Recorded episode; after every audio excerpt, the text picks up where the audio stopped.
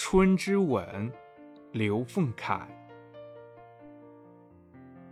春风翻花筒般推涌着湖面的粼粼波光，柔柔的托起那一对对荡着红掌的雪白鹅儿们。顶戴红冠的鹅丈夫紧随着那娇小的妻子，将碧波划出身后两条水线。他们自如地穿行于躺在椅子中的人们脚下。偶尔一声歌吟，在柔柳春风中清悦地回荡。红掌悠然地向后拨动，是在享受春波的亲吻吗？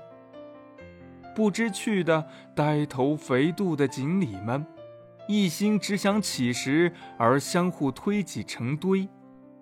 这种乱象，鹅鸭们早已司空见惯。它们各行其事，互不相干，尽情享受三春暖水的荡涤亲吻吧，生灵们！那只细脚伶仃的走动在水边浅草处的白鹭。顶上拖着一条长长的羽毛小辫子，给人联想到亲人男子脑后那根猪尾巴。丑陋的东西终将被社会洪流淘汰，白鹭头颈后的那根羽毛小辫子却是极美的。只要露丝不灭，它的美是会代代遗传下去的。它赤处，并紧盯着被大鱼们翻动的水面。只要有小泥鳅们些微蠢动，它就会以迅雷不及掩耳之势，用尖利的黑喙将其叼住，而飞向堤边。泥鳅在地上挣扎，露丝把它叼起来又摔下，玩弄着它的战利品，直至吞下而饱腹。这难道不是春的另一番吻吗？春天之吻是生机勃勃之吻，是唤醒生命之吻。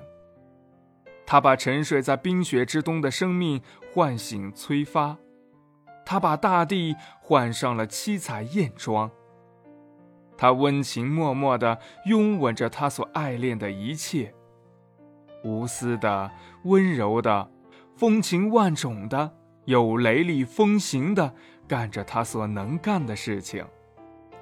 春的使者布谷鸟尽着本分的嘶叫，布谷，布谷，是要让人们把希望的种子播到希望的田野上。这难道不是人情春早的大爱大美的热吻吗？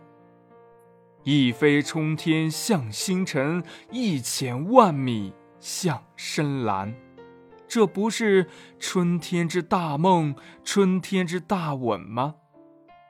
人们爱春之吻，这一如恋人的初恋之吻，但这吻已远远超越了它的内涵与外延。二零二三年四月二十八日。